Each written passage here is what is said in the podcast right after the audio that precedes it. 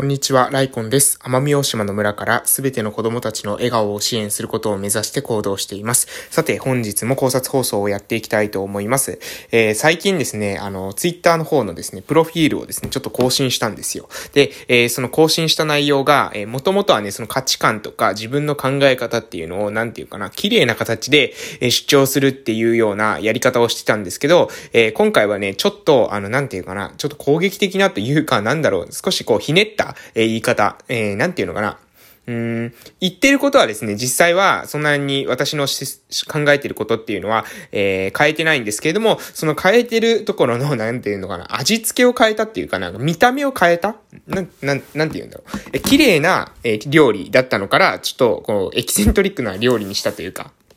少し、えー、なんかね、味付けを変えた、えー、プロフィールに変更したので、ちょっとですね、そのプロフィールを読みたいと思います。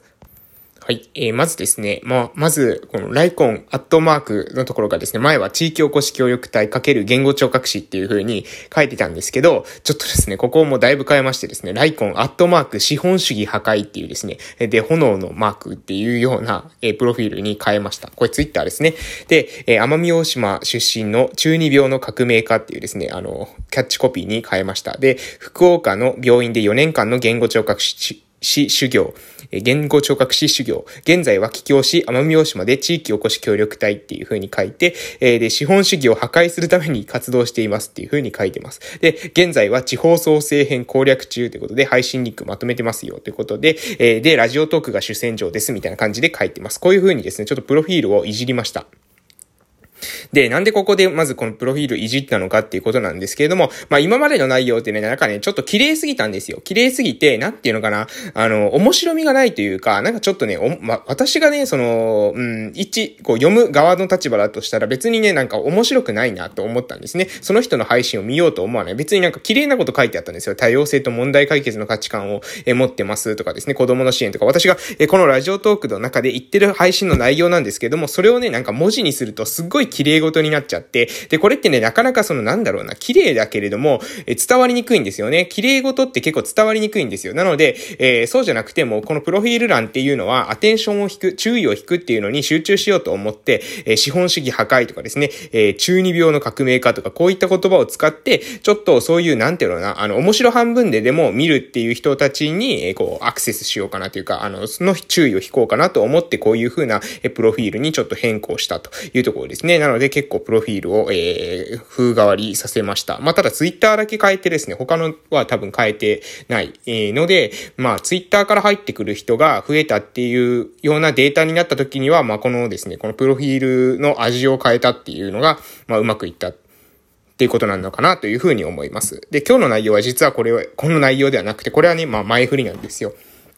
今日話したい考察の配信の内容は、え主張りっていうことについてですね、少し話したいなと思います。皆さん、主張りっていう言葉ご存知でしょうか？主張り。ですね。えー、これってね、なあの、私もこ,、えー、この言葉知ってるんですけれども、じゃあ何かって言われるとちょっとパッと出てこなかったので、調べてみました。そうするとですね、ウィキペディアに書いてます。えー、主張りは日本の茶道や武道など、え、芸道、芸術における視点指定関係のあり方の一つであり、それらの修行における過程を示したものというふうに書いてます。日本において芸事の文化が発展、進化してきた創造的な過程のベースとなっている思想で、そのプロセスを主、派、理の3段階で表しているというふうに、えー、書いてあります。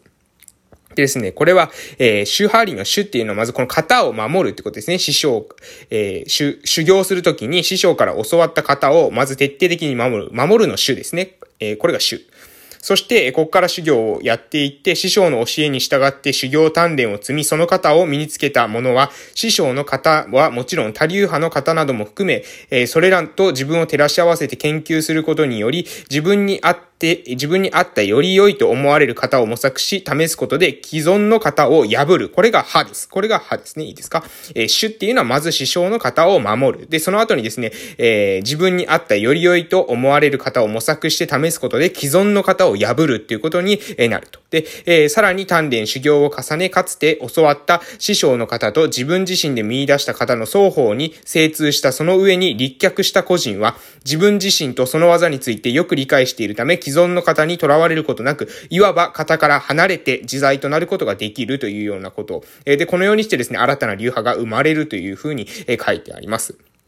なので、まあ、簡単に言ったらですね、えー、師匠の型を、え、守る種の段階、そして、えー、や、えー、破る、その型をですね、破る段階、そして、えー、は、その後に離れという段階ですね。型から離れて、えー、新たな流派を作っていくというような段階。えー、これがシューハーリということです。えー、で、これがな、なんで私この言葉をですね、挙げたのかというと、私たちのですね、なんていうのかな。えー、今のこの仕組み私がこの資本主義破壊っていう風に書いてますけど、えー、この破壊の歯ですよね。主張りの歯も、えー、破るっていうことなんですけども、私たちはね、この資本主義っていう方になんかハマりすぎてるんじゃないかなというのが最近の疑問なんですね。なので、え、プロフィールも変えたんです。えー、主っていうのは、要するに、え、これ書いてますよね。まず師匠から教わった方を徹底的に守るところから始まる。なので私はこう資本主義っていうのをいろいろ勉強したんです。なので私資本主義に対しての話とか、え、お金の話っていうのはラジオトークの過去の配信聞いてもらえれば、えー、結構いろいろ話してると思いますけれども、まあお金ってまあ所詮この程度のものだよねとかっていうこととか、え資本主義ってこういうシステムだよねっていうことを話してます。で、えー、その上で私たちっていうのはなんかその型にね、はまりすぎたんじゃないかなというふうに思ってます。えー、あまりにも、その、うん、お金お金しすぎたというか、もう本当にね、何でもかんでもですね、お金で考えるようになってしまった。これはもう完全に資本主義っていうものが、えー、お金を持ってる人が偉いというシステム。だから、えー、その資本主義がですね、もう世の中の常識というか、その、もう基本の、え、OS としてインストラール、インストラールって インストールされてますので、えーそのお金、お金っていう風にみんながもう考えてしまうんですよね。それはしょうがないです。で、なのでもう私たちはですね、その、ある意味、その資本主義道、資本主義道として考えたときに、その資本主義の型っていうのをもう守るというか、その、それを、うん、なんですかね、その型を覚えるっていうことはもう十分にですね、長い時間をかけてですね、やったんじゃないかなと。人類は、もう人類は資本主義道というのの、え、型はですね、もうしっかりともう守ってきたんじゃないかなというふうに思っています。で、そこで、そこでですよ、もうし次の段階としてですね、え、私このブロックチェーンとか、このコロナウイルスとかっていうのがもう非常にですね、そういった、えー、次のその歯にとっての、えー、武器になると思うんですけれども、このもうね、私たちにはこの歯の段階が来てるんじゃないかなといういうふうに思うんですね。え、資本主義道のこの主、もう民主主義も一緒ですよ。民主主義道の主、え、この型にはまって、もう人気があればいいとか、え、お金があればいいとか、そういったもう型を守っていく、型を守ってきた段階、そのフェーズ、そのか、型に当てはまっていたフェーズから、その型を打ち破っていくと、その既存の型に当てはまらない自分のえー、何ですかね、スタイルっていうものを持っていくってことですね。この自分に合ったより良いと思われる方を模索し試すことで既存の方を破ることができるようになる。えなので資本主義というシステムとかですね、えー、その民主主義とかっていうシステムをもうこう、えー、破っていくと。その方をですね、もはや私たち人類が破っていくフェーズに入ってきてるんじゃないかなと、まあ日本、日本以外はですね、こう資本主義とか一概に言えないので、まあ日本に限定していったとしても、その日本人もですね、もうこのえー、資本主義、民主主義、えー、そして法治国家。まあ、この法治国家をですね、全部破ると思うので、じゃあ無法地帯になっちゃうっていうことでまずいんですけれども、まあ、それ、なので順番はありますけど、えー、思想の中でですね、少なくとも思想の中で、えー、お金が全てじゃないよねとか、人気が全てじゃないよねみたいな感じで、えー、私たちの中でのその型の変化ですね、その、主、もう守ってきましたから、私たちの型は守って今まで来たから、ね、それを破っていく、資本主義を破壊していく、まあ、民主主義を破壊していくとか言ったらもうなんかやばいやつですけど、えー、そういうような、まあ、型を破る、その、